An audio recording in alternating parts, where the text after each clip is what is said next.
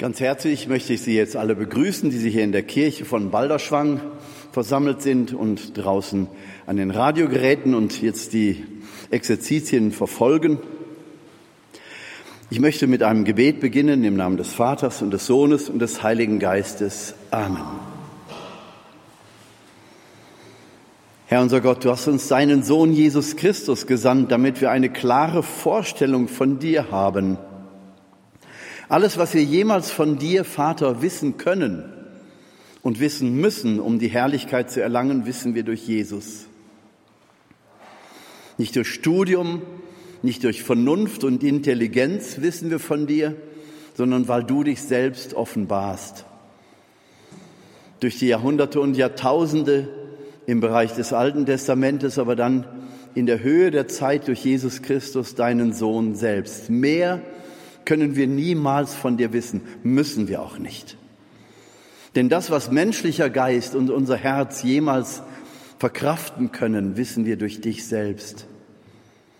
Danke, dass du dich selbst offenbarst, dass du all das den Weisen und Klugen verborgen, den Unmündigen aber offenbart hast. Dass wir dir also nicht nahen durch geistige Klimmzüge und Anstrengungen, sondern dadurch, dass wir uns vor dir verneigen und so dich erkennen, wie du in Jesus Mensch geworden bist, guter Gott, im Staub und im Schmutz dieser Welt, in der Sterblichkeit und in der Sündhaftigkeit. Du kommst uns entgegen, als die Nacht am tiefsten war, wie es im Buch der Weisheit heißt. Du kommst uns entgegen, um die Weisheit dieser Welt in den Schatten zu stellen und mit göttlicher Kraft die Weisheit zu lehren, die wir aufnehmen, die wir einsaugen, die wir zu unserer machen dürfen in deinem Namen, durch das Wirken des Heiligen Geistes. Erfüllt von dieser Weisheit, die größer ist als menschliche Klugheit, wollen wir zu dir kommen und dich verinnerlichen, Herr, dich in uns aufnehmen, soweit es überhaupt möglich ist. Gib, dass wir uns in diesen Tagen dir öffnen, in einer unerhörten Weise, in, in einer, wenn es überhaupt Anstrengung bedarf, dann eben diese Anstrengung, dass wir uns für dich öffnen, dass wir alles ausräumen, was uns hindert auf dem Weg zu dir und dass wir uns frei machen, um dein Wort so aufzunehmen, dass es in uns anfängt zu schwingen, dass es in uns eine Dimension annimmt und uns Klarheit schafft dass wir nur in dir das Heil finden. Und diese Wahrheit lass uns in uns tragen und ausstrahlen, noch bevor wir etwas reden oder handeln.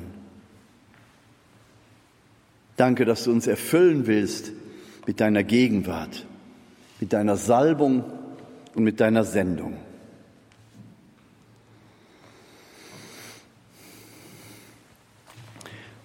Ich möchte all diejenigen erstmal begrüßen da draußen an den Radiogeräten oder wo auch immer Sie das jetzt verfolgen, vielleicht auch im Auto, am Autoradio.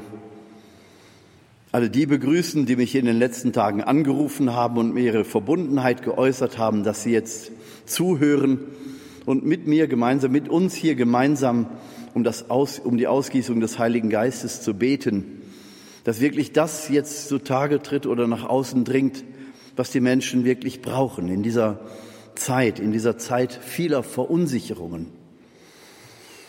Ich möchte all denen danken, die jetzt auch zuhören, die mich vorher schon kennengelernt haben, die jetzt einfach da sind in Verbundenheit, in geistlicher Verbundenheit und Freundschaft.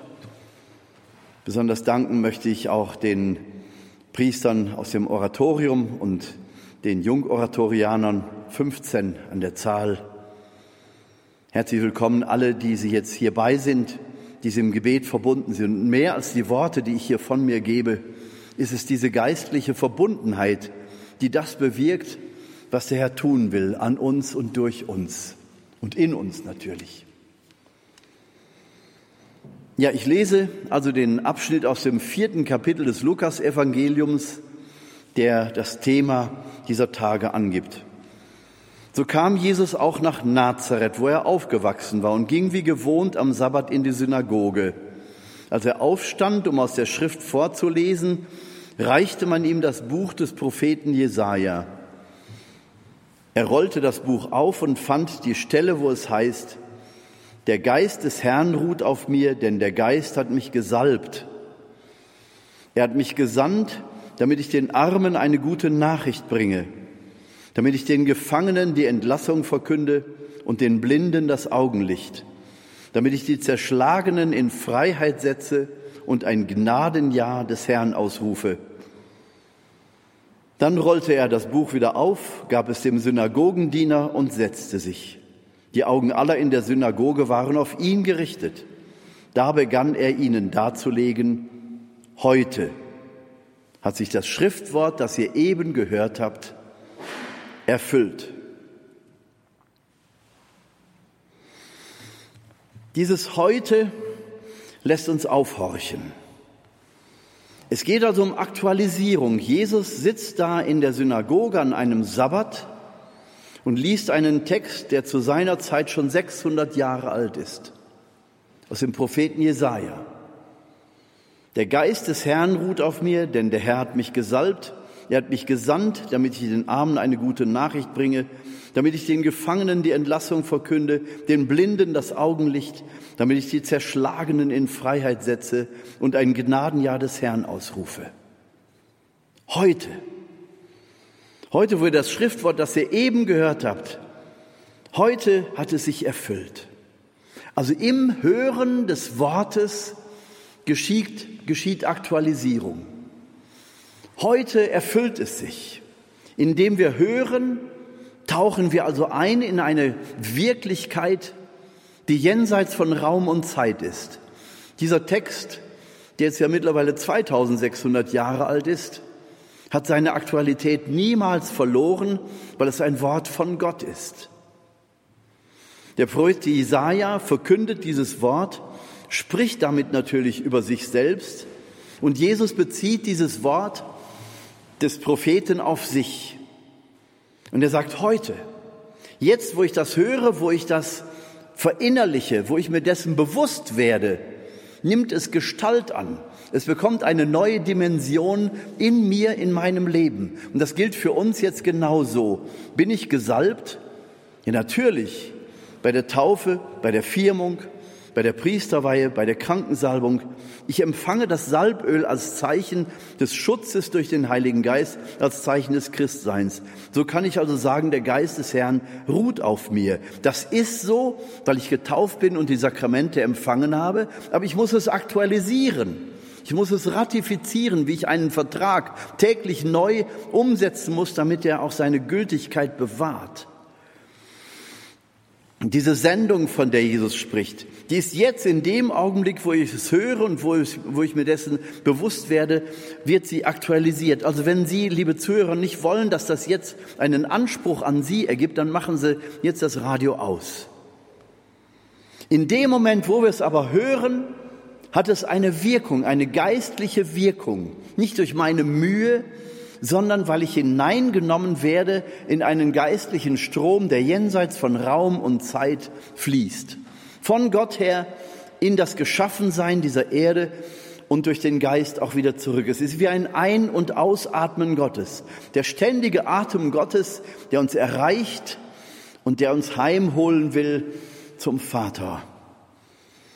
Es geht also um die Bestimmung, es geht um die Grundbeschaffenheit des Menschseins. Wir sind hier nicht aus Zufall, das wissen wir auch durch Jesus, sondern wir sind hier, weil Gott in seiner Liebe uns gewollt hat, jeden Einzelnen, wie auch immer die Umstände der, der, ähm, der Zeugung waren, wie auch immer die Umstände der Schwangerschaft waren, wie auch immer die Umstände meines Lebens waren, dass ich hier heute bin, ist Gottes Wille.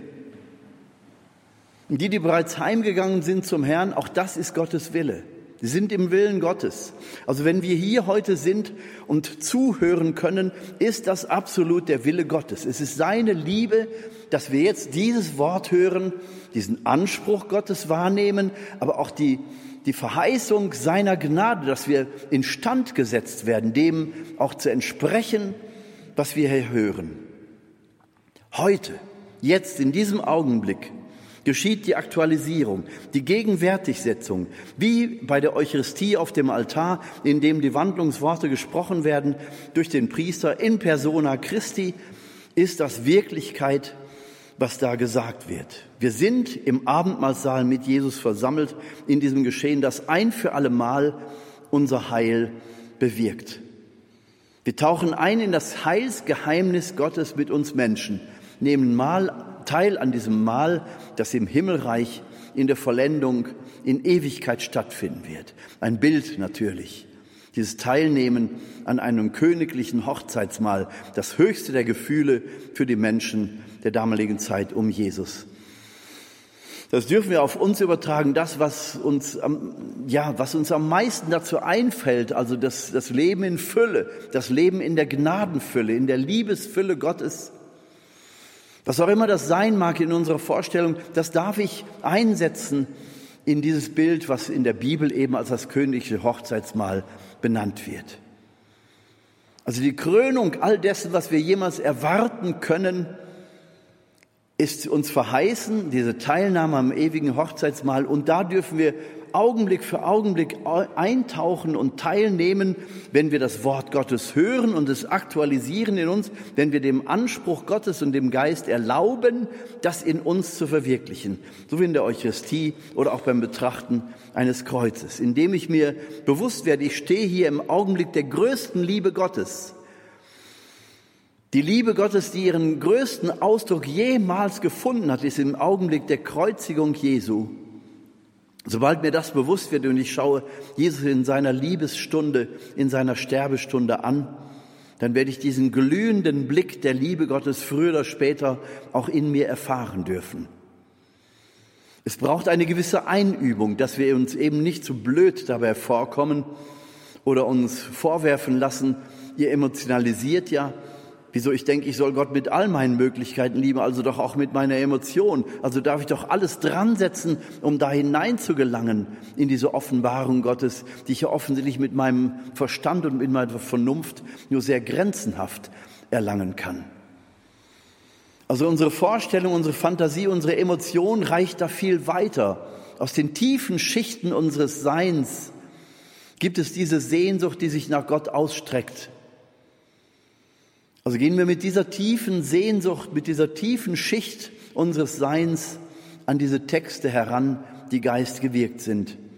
Dann spüren wir, dass wir mit Jesus sagen dürfen, der Geist des Herrn ruht auf mir. Jesus sagt ja nicht, in dem Augenblick, wo er das Schriftwort gehört hat, hat es sich an mir, Jesus Christus, erfüllt, sondern es hat sich erfüllt. An jedem, der es hört. Also auch an mir. Der Geist des Herrn ruht auf mir, weil ich getauft bin, weil ich gefirmt bin, weil ich vielleicht durch mancherlei widrige Umstände in meinem Leben eine Entscheidung für Christus nochmal vertieft getroffen habe. Oder weil ich merke, dass diese Welt so flach geworden ist in ihrer Wissenschaftsgläubigkeit, in ihrem Materialismus, dass sie aber keine Antworten auf Seelenfragen haben, auf Sinnfragen, auf die Ängste der Menschen. Glaubens- und Lebensfragen bleiben völlig unbeantwortet. Und wenn ich mir dessen bewusst werde und erhalte dann dieses Angebot, warum soll ich denn da nicht einsteigen? Ich sage Ihnen, der Hunger der Menschen in unserer Zeit nach diesen geistlichen Wahrheiten wird immer größer. Wenn es doch die Möglichkeit, Christus zu begegnen, im emotionalen Bereich, im, im Herzensbereich, wenn es, wenn es diese Möglichkeit doch gibt, warum soll ich sie denn ausschalten? Warum soll ich mir denn dann von wissenschaftsgläubigen Menschen sagen lassen, das geht überhaupt nicht? Falsch.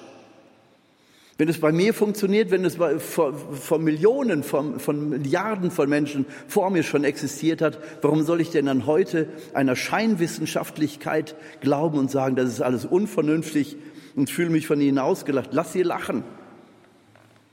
Wer zuletzt lacht, lacht am besten, heißt es. Also lassen wir uns doch gar nicht verunsichern von einem Zeitgeist, der uns vorschreiben will, wie man glauben darf oder was man glauben darf.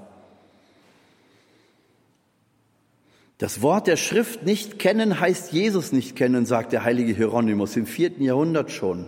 Und er empfiehlt den Menschen, sich wirklich mit dem Wort der Schrift auseinanderzusetzen, um Jesus zu begegnen. Nicht nur etwas über ihn zu hören, das bleibt ja alles außerhalb von mir, sondern es wirklich in mich eindringen zu lassen und zu spüren, ich bin da ja hineingenommen.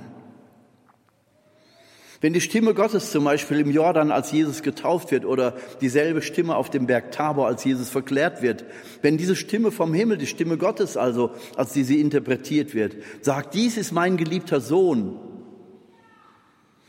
dann darf ich, der ich in Christus gesalbt bin und getauft bin und mich mit ihm vereinige und ihm erlaube, dass er meine Identität wird. Nicht mehr ich lebe, sondern Christus lebt in mir, sagt Paulus doch. Wenn also Christus in mir lebt und meine neue Identität geworden ist, dann darf ich dieses Wort Gottes auch auf mich übertragen. Dies ist mein geliebter Sohn, dies ist meine geliebte Tochter. Atmen Sie diesen Satz ein und lass es in ihrer Seele wirken.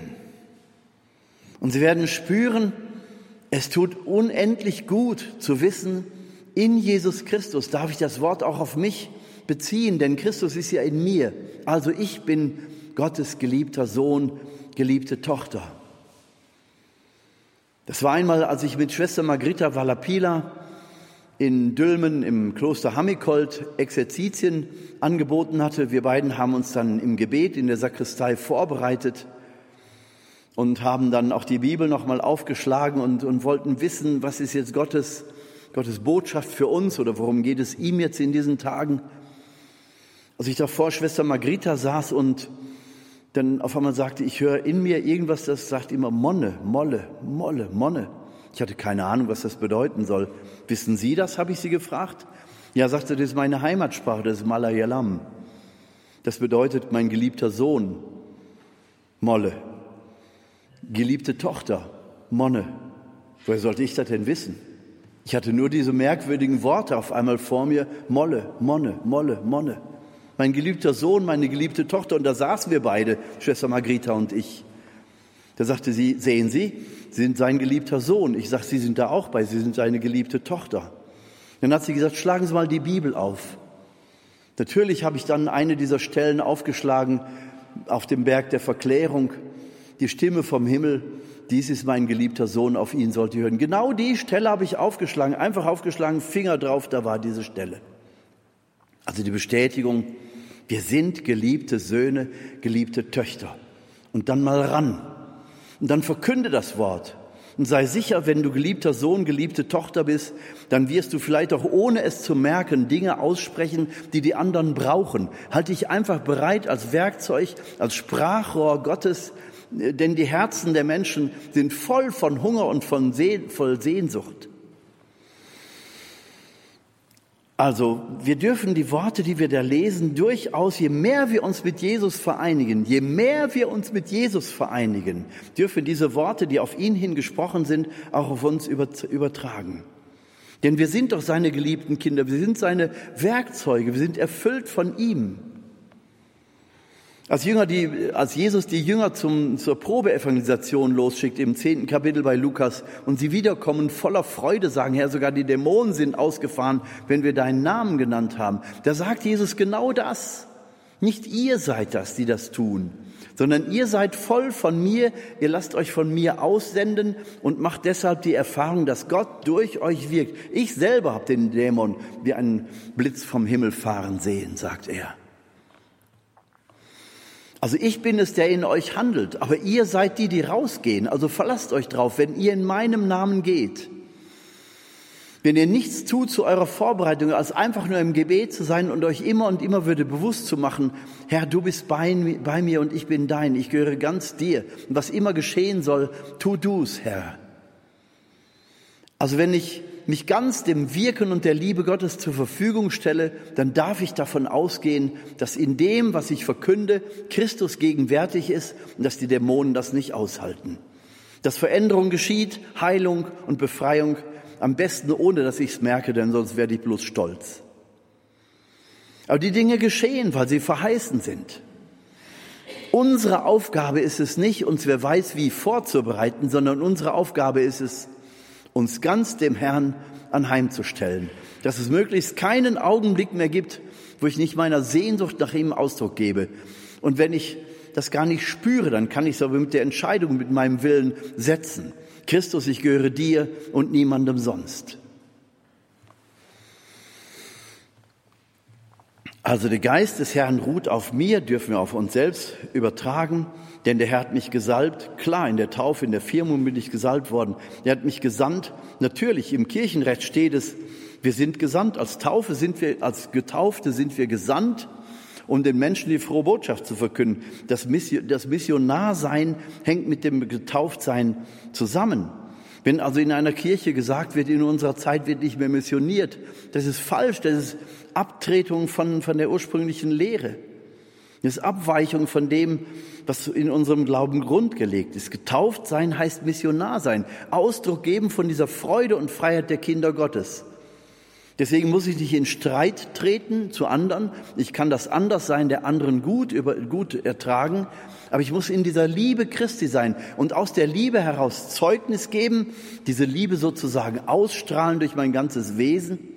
Auch wenn ich dann eben gefragt werde, wie in der Predigt vorhin schon erwähnt, was ist das mit deinem Jesus, der dir solche Kraft des Glaubens gibt, der dir solche Liebeskraft gibt, dann kann ich Zeugnis geben von Jesus. Damit tue ich keinem Mohammedaner oder keinem Buddhist Unrecht. Aber ich stehe ein für das, was mich zu innerst durchdringt.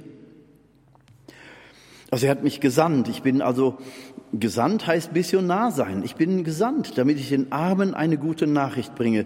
Die Armen sind nicht nur die materiell Armen, sondern auch die geistig Armen, die in unserer Zeit, die belogen und betrogen werden von einer Gesellschaft, die etwas als Freiheit verkaufen, was im Grunde nur eine Verlorenheit und Bindungslosigkeit ist. Die Armen sind die, die, die den Sinn ihres Lebens nicht mehr erkennen. Die Armen sind die, die jeder Identität beraubt sind die nicht mehr wissen, ob sie Männer oder Frauen sind. Jemand hat vor kurzem gesagt, während wir hier in Deutschland und in Westeuropa darüber nachdenken, ob wir Männer oder Frauen sind und ob wir uns vielleicht umoperieren lassen sollen, sind in anderen Ländern, aufstrebenden Ländern, die Kinder in, in hoher Motivation dabei, Bildung zu bekommen und uns den Rang abzulaufen. Wir haben unsere Identität verloren. Wir haben es von Anfang an nicht mehr, nicht mehr in der Hand. Also Kinder und Jugendlichen wird beigebracht, du kannst dein Geschlecht ändern lassen. Wenn aber ein Homosexueller zur Therapie gehen möchte und sagen möchte, ich möchte mich heterosexuell entwickeln und dafür brauche ich psychische Unter, Unterweisung oder Hilfe, das ist verboten, das ist gesetzlich verboten, ihr Lieben. Kein Psychotherapeut darf einem Homosexuellen helfen, heterosexuell zu werden. Aber das Messer des Chirurgen darf angesetzt werden, um das Geschlecht zu verändern. Wie verrückt ist das denn? Wie krank ist denn sowas? Wir müssen wissen, wer wir sind vor Gott. Die Frage, ob Mann oder Frau, ist doch, ist doch durch unsere Geschlechter, geschlechtlichen Merkmale klar. Und wenn sich einer in seinem Leib eben als Mann oder als Frau nicht wohlfühlt, ja, lieber Gott, wir haben alle unsere Bestimmtheiten und unsere Probleme, unsere Identität zu finden. Aber das, das Messer des Chirurgen löst doch das Problem nicht. Also wir müssen wirklich wissen, wer wir sind. Also geschlechtliche Identität wird genommen, religiöse Identität wird genommen, dadurch, dass Multikulti praktiziert wird und den Kindern in der Schule äh, eigentlich nur Wissen über die verschiedenen Religionen informiert wird, aber sie bekommen keine Hilfestellung, selbst eine Entscheidung in diese Richtung zu treffen. Moralische Identität ist nicht mehr da, kulturelle Identität, nationale Identität. Was bleibt denn da eigentlich noch? Aber unsere Identität, unsere Bestimmung ist es, in Christus zu sein, so mit Christus verbunden zu sein, dass er in uns alles Ungefüllte eben ausfüllt. Unser Leersein, unser Armsein vor Gott, unser Unentschiedensein wird er ausfüllen. Wenn ich ihm erlaube, in mir zu wohnen, wenn ich ihn einlade, in mir zu wohnen und Raum zu schaffen, Also wir haben den Auftrag, diese gute Nachricht an die Armen zu bringen, die Armen in jeder Hinsicht, die, den Gefangenen die Entlassung zu verkünden, denen, die in Ideologien oder in Gedanken gefangen sind, in Krankheiten gefangen sind, vielleicht in politischen Verhältnissen gefangen sind, in Ideologien eben. den Blinden das Augenlicht zu öffnen, den Blinden das Augenlicht zu verkünden. Das heißt also denen, die nicht erkennen können, die wirkliche Erkenntnis Gottes zu vermitteln, Christus zu verkünden im Klartext, die Zerschlagenen in Freiheit zu setzen, ein zerbrochenes und zerschlagenes Herz wirst du nicht verschmähen, heißt es in einem Psalm. Also dieses Zerschlagensein auch aufgreifen, um damit gerade zu Gott zu gehen. Und unser zerschlagenes Herz, unser zerbrochenes Herz von ihm wirklich in seiner Liebe, in seiner sinnstiftenden Liebe heilen zu lassen. Das Gnadenjahr des Herrn auszurufen, und da kommen wir natürlich an einen Punkt, der ist absolut skandalös, denn das Gnadenjahr, das Jobeljahr, wie es genannt wurde im Hebräischen, das lag fest, das wurde alle sieben Jahre gefeiert und dann sieben mal sieben, neun, 49, also im 50. Jahr wurde dann ein großes Gnadenjahr ausgerufen und da wurden alle Gefangenen freigesetzt, alle Schulden wurden getilgt, alle Sünden wurden vergeben. Also das besondere Gnadenjahr, das ein Mensch ein, maximal zweimal im Leben erleben kann. Das Gnadenjahr des Herrn. Das kann man nicht einfach ausrufen, das ist festgelegt. Und da kommt Jesus und sagt, heute, wo ihr dieses Schriftwort gehört habt, hat es sich erfüllt. Wie kann Jesus das sagen? Die Nazarener sehen ihn als Mensch. Kein Mensch darf sich rausnehmen, ein, ein solches besonderes Gnadenjahr auszurufen. Stehst du denn höher als unsere Schriftgelehrten und Pharisäer? Stehst du denn höher als die, die Gesetzgebung verantworten in unserem Land? Ja, Jesus steht höher. Nur die Menschen in Nazareth erkennen es nicht.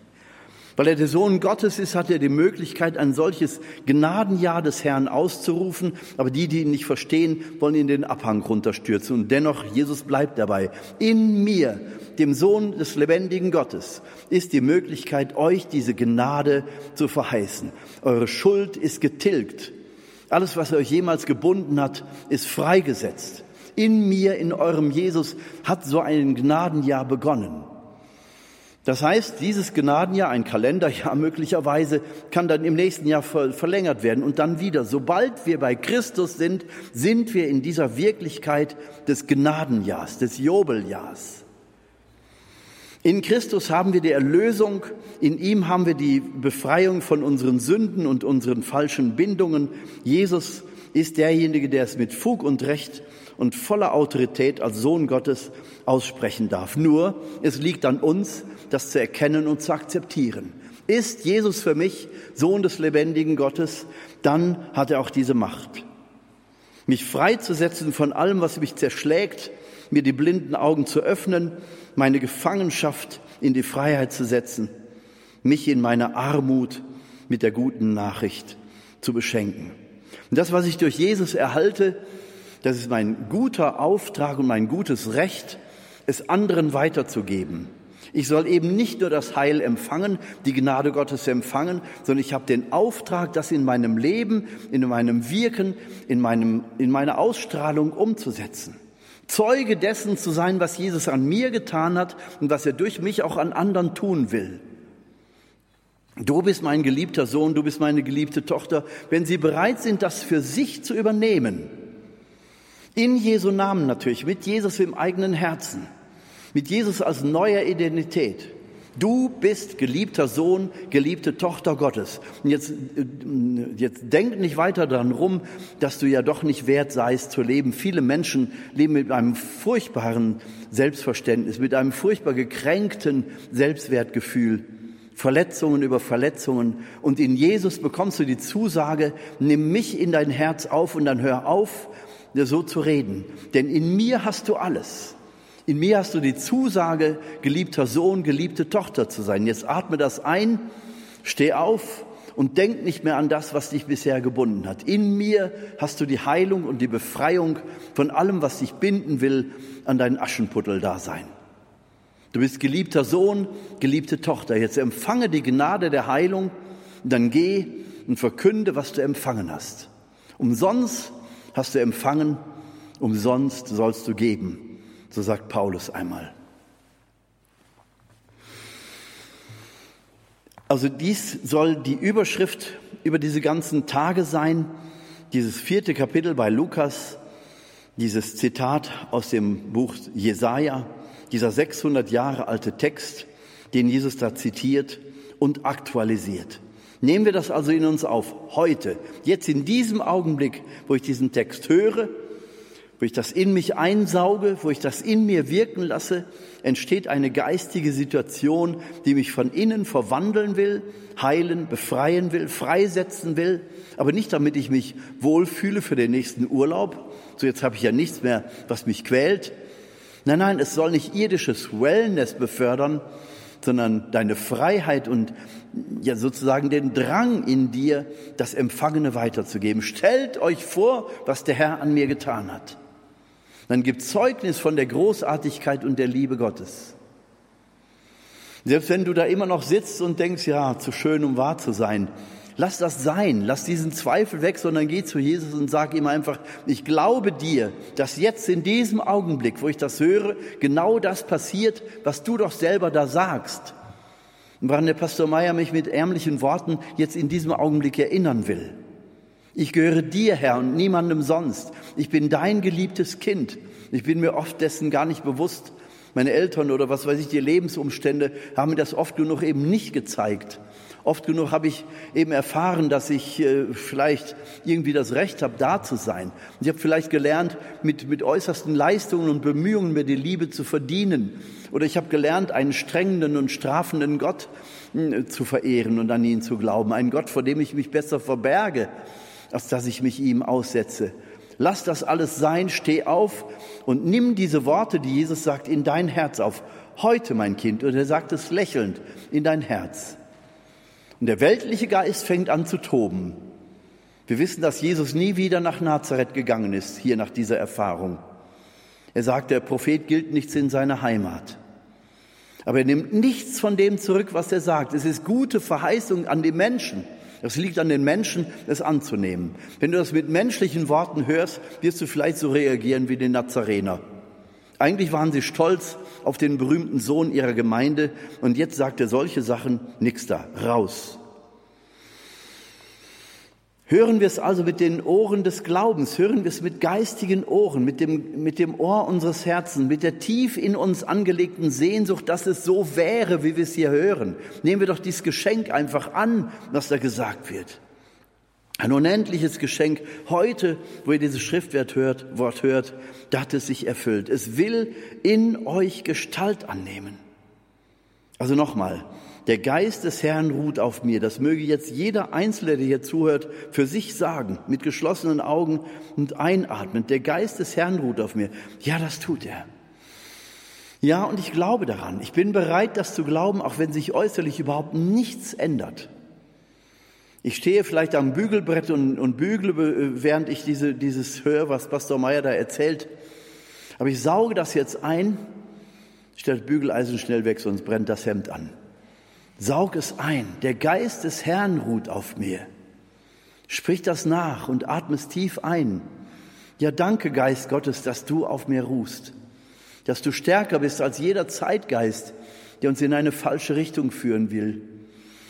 Danke, Geist Gottes, wenn du in mir bist und wenn du auf mir ruhst, dann wirst du mir auch die Gabe der Unterscheidung der Geister geben. Dann wirst du mich leicht ahnen lassen, was von unserem Zeitgeist kompatibel ist mit deinem Geist. Paulus sagt selber, prüft alles und behaltet das Gute.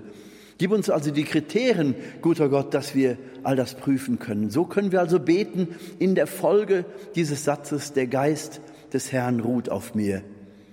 Ja, ich darf das jetzt wirklich glauben. Jesus sagt, heute, jetzt, liebes Kind, hat sich das erfüllt an dir. Es wird geistige Wirklichkeit. Der hat mich gesalbt. Ja, ich bin gesalbt. Ich habe bei der Taufe die Salbung empfangen. Und das Wort gesalbt sein heißt ja im Grunde noch mehr. Im charismatischen Bereich wird das Wort von gesalbt immer wieder gebraucht, wenn man spürt, dass eben meinetwegen Lobpreis nicht nur einfach ähm, nach, der, nach der Manier im Frühtau zu Berge wird Ziehenfallera gespielt wird, sondern dass wirklich gesalbt gespielt wird, dass also du spürst, dass die Gitarre oder die Instrumente und auch die Stimmen derer, die da singen, auf einmal mitten im Gebet sind, tief im Gebet. Du spürst auf einmal, dass es mehr sind als gesungene Töne. Es ist mehr als nur gespielte Gitarre, sondern du spürst, da fließt die Seele in die Saiten. Da fließt die Seele in die Tasten. Und da fließt der Geist Gottes in die Stimmen und das Göttliche, was da ausgedrückt wird, bringt auch in dir, der du zuhörst, die Seele zum Schwingen und du spürst, das ist Gottes Gegenwart. Und dann sprechen wir von gesalbtem Lobpreis. Oder wenn einer eben spricht, eine Predigt hält oder irgendwas, wir sagen, meine Güte, das sind aber wirklich gesalbte Worte. Du spürst, das hat er nicht selber oder die nicht selber ausgedacht, sondern das wird ihm gegeben. Der macht den Mund auf und der Geist fängt an zu fließen. Das ist Salbung. Wir sprechen vom Salböl und meinen damit etwas, was unglaublich wohltuend ist, was gut riecht und was dem Körper gut tut. Die Salbung, das ist ja eigentlich etwas, was aus dem Orient kommt, aus dem Wüstenklima. Das Öl soll den Körper schützen vor der Sonnenglut. Wir kennen das heute noch im Sonnenöl. Das Öl soll den, den Körper schützen vor der Sonnenglut und auch vor dem Sand der Wüste. Und es soll von innen her gesehen auch schützen vor dem Austrocknen. Das Öl schützt also in beide Richtungen. Es schützt vor dem Austrocknen von innen, es schützt vor der Sonnenglut und vor den äußeren schädlichen Einflüssen von außen. Und das übertragen auf das Geistliche, wenn wir also von Salbung sprechen bei der Taufe, wir sind also gesalbt, wir sind also geschützt von den diabolischen Einflüssen von außen, wir sind geschützt vor dem Austrocknen von innen.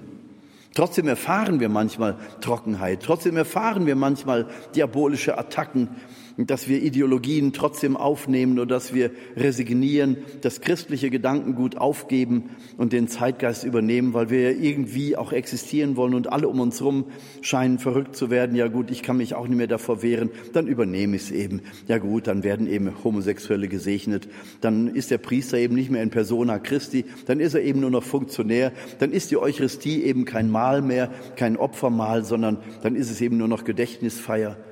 Viele übernehmen das heute.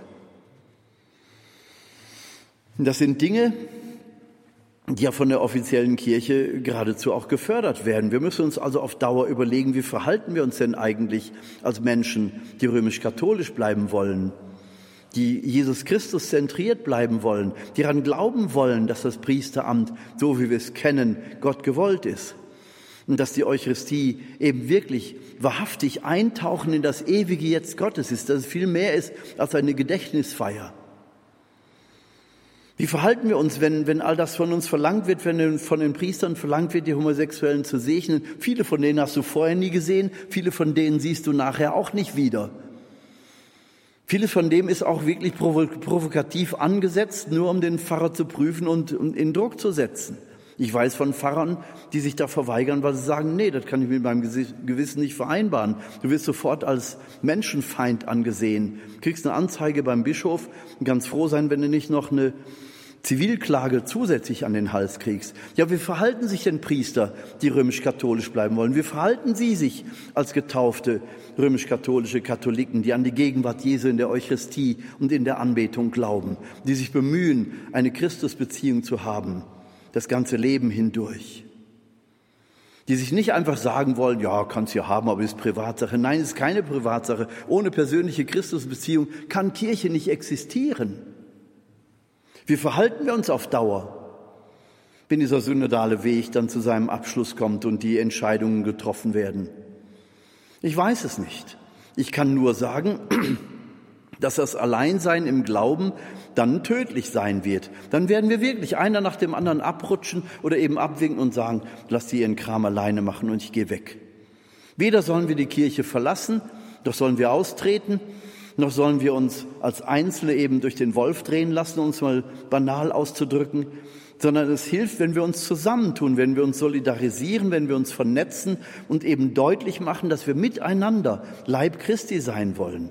Natürlich gerne auch mit der gesamten Kirche, aber eben nicht zum Preis, die rote Linie der Sünde zu übertreten. Das, dazu dürfen wir nicht bereit sein. Es braucht also den Mut, sich da eben klar zu positionieren und sich zu vernetzen, sich zusammenzutun, Raum zu bilden, Oasen zu bilden, Hauskreise zu bilden, wo eben, ja, Sie spüren, ich komme immer wieder auf dieses Thema, aber ich sehe keine andere Möglichkeit, um uns gegenseitig auch zu schützen. Kirche im Kleinen zu realisieren. Also wir sind gerufen wirklich als, als Gesalbte uns zu schützen vor dem inneren Austrocknen und vor den Ideologien und den dämonischen Versuchungen von außen. Und schlimm ist, wenn diese Versuchungen sogar innerhalb der Kirche ausgesprochen werden. Wenn von einer Seite aus besonders massiv Klartext gesprochen wird, warum müssen wir denn dann, die wir an Jesus Christus glauben und römisch-katholisch bleiben wollen, warum müssen wir denn dann kleine Brötchen backen? Wir müssen nicht gegen den Teufel kämpfen, aber wir müssen Christus verkünden. Und zwar mit all unseren Möglichkeiten und das auch mit der Freude und Freiheit der Kinder Gottes, denn dazu sind wir berufen. An unserer Liebe müssen wir erkannt werden. Die Liebe darf niemals aufhören. In keiner der Diskussionen, die da notwendig sein werden, in keiner der Verfolgungs- oder Ausgrenzungssituationen, die da auf uns zukommen, immer in der Liebe bleiben. Immer. Weil das der Ausdruck der Gegenwart Gottes ist. Und weil wir wissen, dass Gott in uns ist und wenn er bei uns ist, dann wird uns nichts und niemand schaden können. Das heißt auch gesalbt sein. Wir haben den Feuerball, den Schutzmantel des Heiligen Geistes um uns herum. Er bewahrt uns vor dämonischen Angriffen von außen und von dem, von dem Austrocknen unseres Glaubens von innen. Verunsicherungen werden wir leicht im Geiste Gottes erkennen können in der Gabe der Unterscheidung der Geister. Nützlich oder nicht nützlich, gefährlich oder hilfreich. Wir werden im Dämonischen den, bildlich gesprochen, den Schwefelgeruch von weitem schon erkennen und werden uns davon fernhalten. Wir sind natürlich auch aufgerufen, Klartext zu sprechen und auch klar zu bleiben in unserer Entschiedenheit und nicht abzurücken von dem, was uns Schutz gibt. Wenn ich weiß, dass ich mich am Feuer verbrenne, dann gehe ich nur bis zu einem bestimmten Punkt ans Feuer heran, um mich selber zu schützen. Wenn ich also weiß, was mir seelisch und geistig schadet, dann setze ich mich dem nicht wer weiß wie aus. Natürlich kann ich in den Dialog treten, muss ich sogar, aber eben in der Liebe und mit der klaren Entschiedenheit, bei Christus zu bleiben. Also diese Gabe der Unterscheidung der Geister wird uns gegeben, wenn wir in dieser Salbung sind. Du wirst spüren, wie bei gesalbtem Gesang oder gesalbter Predigt, der Geist Gottes ist selber da. Das Schutzöl, dieser Schutzmantel des Geistes wird dir geradezu umgelegt. Gesalbter Lobpreis zum Beispiel, der die Seele öffnet, um sich ganz der Herrlichkeit Gottes auszusetzen. Die Verwirklichung der ersten Vater unser Bitte, geheiligt werde dein Name. Ja, und diese Heiligung des Namens Gottes, wie soll das denn anders ausgedrückt werden als im Lobpreis? Lobpreis, ihr Lieben, ist also kein Pausenfüller, ist kein Intermezzo, ja, ja, jetzt haben wir Pause und da soll ein bisschen was laufen. Komm, macht ihr ein bisschen Lobpreismusik. Nein, nein, der, der, der Lobpreis öffnet unsere Seelen. Das die erste Bitte des Vaterunsers öffnet unsere Seelen, damit wir überhaupt offen werden, den Anspruch Gottes heute, jetzt in diesem Augenblick an mich überhaupt zu erkennen. Also der, der gesalbte Lobpreis, die gesalbte Predigt, das, das gesalbte Leben von Getauften, Daran muss man uns erkennen, dass wir in der Freude und Freiheit, in der Einfachheit und in einer unüberwindbaren Liebe den Menschen begegnen. Ein kleines Beispiel, wir waren jetzt in Medjugorje mit einer ganzen Gruppe aus dem Coesfelder Raum und aus dem Kölner Raum. Wir haben uns dann mit zwei Gruppen auch zu bestimmten Veranstaltungen zusammengetroffen. Da waren wir circa 90 Menschen. Und dann hatten wir zwei junge Männer dabei aus unserem oratorianischen ähm, Kreis, Freundeskreis, ähm, zwei junge Männer, die also altersmäßig schon nach unten hin rausragten bei den Gesamtteilnehmern, obwohl der gesamte Altersdurchschnitt gar nicht mal so hoch war. Ja, und so mit dieser Selbstverständlichkeit, mit der die beiden sich um andere ähm, Pilgerteilnehmer gekümmert haben, die damit wegen Schwierigkeiten hat, den Erscheinungsberg raufzukommen. Oder die andererseits Schwierigkeiten hat. Man merkte immer diese Aufmerksamkeit, da braucht jemand Hilfe und völlig unaufdringlich war dann einer von den beiden da. Und ich bin dann von ganz vielen Teilnehmern gefragt worden, was sind das eigentlich für Leute? Was, was machen die? Was leben die? Und dann konnte ich denen erzählen, das sind eben Oratorianer, die äh, ja jetzt nicht äh, bischöflich anerkannt sind, aber wir sind auf dem Weg dahin. Ja, und man merkt also, einer von, von, von, von den jungen Leuten hat auch mal gesagt, das Oratorium ist das Beste, was mir passieren konnte. Also eine Freundschaft in Jesus, die eben eine ganz neue Qualität von Freundschaft untereinander bewirkt. Vielleicht kann ich an diesem Punkt der Exerzitien auch schon mal erste Reklame dafür machen und einladen, in diese, ja, ich sag mal, Bewegung von jungen Leuten einzutreten, die wirklich diese Freundschaft mit Christus in aller Einfachheit verstanden haben, wo ein Matthäus, der Sünder, und ein Bartholomäus, der orthodoxe Jude, die sich normalerweise niemals hätten begegnen dürfen. Die finden also da zueinander, im Namen Jesu werden die Unterschiede überwunden. Da ist keiner mehr der Sünder und keiner ist mehr der Heilige, sondern alle sind Freunde Jesu.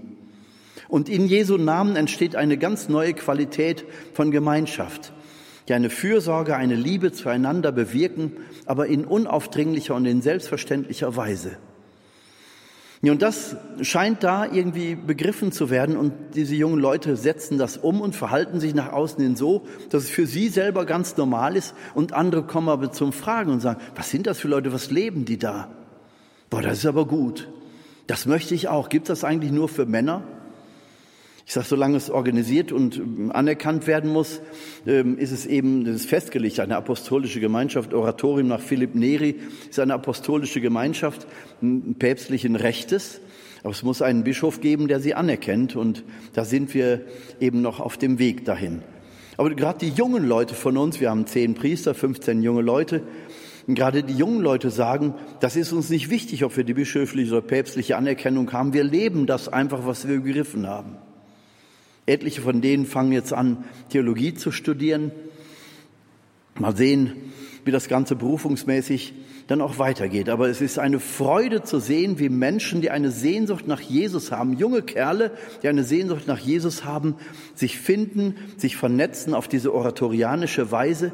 Und ich habe schon gesagt, ich glaube, am Ende wird das nicht nur einfach ein Oratorium sein, sondern das könnte eine Bewegung sein, die Menschen auffängt, am Ende eben nicht nur junge Männer, sondern dann auch Frauen, Familien, Jugendliche. Für alle Bereiche wird es dann etwas geben. Also dieses Verständnis, dass Kirche im Grunde die Versammlung der Apostel um Jesus ist. Und wenn sie nur im Gras sitzen, unter dem Olivenbaum. Das ist das Urbild für Kirche. Bevor ein Kölner Dom gebaut wird, ist es wichtig, dass die Herzen derer, die zu Christus gehören, auf ihn zentriert sind und von ihm her alle Kraft bekommen und eine neue Qualität von Gemeinschaft bilden. Dieses Verstehen hat auch was mit Salbung zu tun. Der Heilige Geist ist heilsam am Werk. Und wir spüren, dass eine solche Gemeinschaft auch etwas Heilsames hat. Das ist heilende Gemeinschaft. Ein unglaubliches Vertrauen, das die Menschen dann zueinander entwickeln und das, was sie nach außen tragen, ist heilsam. Selbstverständlich, völlig unaufdringlich, aber wohl wahrnehmbar. Und das tut gut. Und diese Rückmeldung kam eben dann mehrfach auch auf dieser Wallfahrt. Und das freut mich für diese jungen Männer, die das mit Selbstverständlichkeit einfach ebenso angesetzt haben. Also verstehen, wohin der Geist uns führen will. Und in einer Zeit, wo ein, eines der größten Probleme eben diese Vereinsamung ist, diese, diese Vereinzelung der Menschen, Nichts Offizielles, was mehr zu gelten scheint. Diese Destabilisierung in der Gesellschaft, in der Politik, in der Wirtschaft, in der Kriegsgefahr, Pandemie und was wir da alles an den Ohren haben. Und auf der anderen Seite auch kirchlich diese Verunsicherung, dieses alles, was eben unklar ist, alles, was doch verändert werden soll. Menschen kriegen große Augen und, und äh, fragen sich wirklich, was, was passiert da eigentlich auch bei den Abstimmungsveranstaltungen. Da kriegt man ja Stehhaare. Und es ist, es ist wirklich die, die Frage, was, was bleibt denn von allem übrig? Und wir müssen uns nicht hilflos dem ausgeliefert fühlen, sondern wir wissen doch, wir haben eine Zusage Jesu, die nicht damals irgendwann gegolten hat, sondern jetzt, ihr Lieben, heute, indem ihr das Wort hört, bekommt es Wirklichkeit und Belang für jeden von uns. Und das ist auch ermutigend. Tut doch etwas, steht doch auf, tut euch zusammen, schreit nicht um Hilfe, macht nicht da den Kampf gegen das Böse, sondern lebt die Liebe so, wie ihr sie in Christus verstanden habt. Das ist Salbung, gesalbt sein. Salbung heißt dann eben auch diesen Schutzmantel, um sich persönlich zu bekommen, aber auch um die Gemeinschaft, die sich dann bildet. Jesus sagt ja immerhin auch heute, wo ihr dieses Wort gehört habt. Das gilt also, diese Salbung gilt für jeden Einzelnen, aber sie gilt auch für die Gemeinschaft derer, die sich in Jesu Namen versammeln die in der Synagoge in Nazareth haben sich eben nicht in Jesu Namen versammelt, sondern sie haben ihn abgelehnt und dann eben nicht verstanden. Also in Jesu Namen versammelt sein heißt auch kollektiv diesen Schutzmantel, diesen Feuermantel des Heiligen Geistes um sich zu spüren. Ähnlich wie der Mantel des Elia, der auf Elisha übergegangen ist, in dem alle Wunderkraft enthalten war. Nehmen wir das einfach als Bild für den Mantel des Heiligen Geistes, der uns auf wunderbare Weise zusammenfügt zu einer Gemeinschaft, die unzerstörbar ist, weil sie in Jesu Namen ist und die nach außen hin aber auch den Schutz gibt. Und wenn Gott will, sogar unsichtbar macht. Diese Salbung, diese Salbung im Heiligen Geist also erfahren. Wir sind gesalbt, also verinnerlichen wir, was das eigentlich heißt. Leben wir also in unserer Sehnsucht nach Christus so, dass diese neue Qualität von Gemeinschaft erfahrbar wird? Und wenn ich sie in der Großstruktur eben nicht erfahre, fange ich doch an und äh, versuche das einfach umzusetzen, was ich vom Glauben empfangen habe. Und wie man sieht bei den Oratorianern, es fängt an zu stimmen und es fängt auch an auszustrahlen und immer mehr Leute haben Interesse. Es scheint ein Format zu sein, das jungen Leuten heute gefällt. Also wer Interesse hat, möge sich melden. Es ist nicht unser Problem, dass wir nicht genug Leute kriegen. Aber ich möchte einfach das, was schön und gut an der Sache ist, was wirklich Perspektive vermittelt und auch den Glauben an Gott verstärkt, das möchte ich weitergeben. Und wer Interesse hat, kann mich ja fragen. Ich bin sicher, es wird eine Bewegung entstehen und der Herr wird seine Kirche nicht alleine lassen. Was auch immer mit den Strukturen passiert. Aber Kirche ist ja nun Gott sei Dank mehr als Strukturen. Also diese Salbung, die wir da erfahren haben. Es geht jetzt auf 11 Uhr. Ich denke, es ist jetzt für den Anfang erst einmal auch genug. Aber Sie spüren schon, diesen Text auf sich zu übertragen und darin seine eigene Bestimmtheit und seine eigene Berufung auch wahrzunehmen, das macht schon etwas Spannendes. Das öffnet schon in die Tür in Richtung spannendes, pionierhaftes Vorgehen, um Neuland unter die Füße zu nehmen. Dass es heilsam wird für alle. Dass es wirklich das vermittelt, was von Jesus her gedacht ist.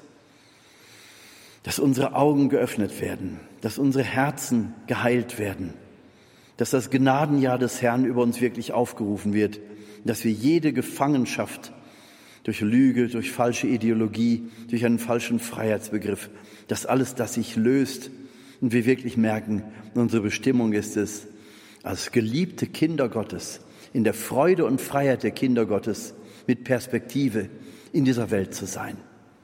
Und dazu segne uns der allmächtige Gott, der Vater, der Sohn und der Heilige Geist. Amen.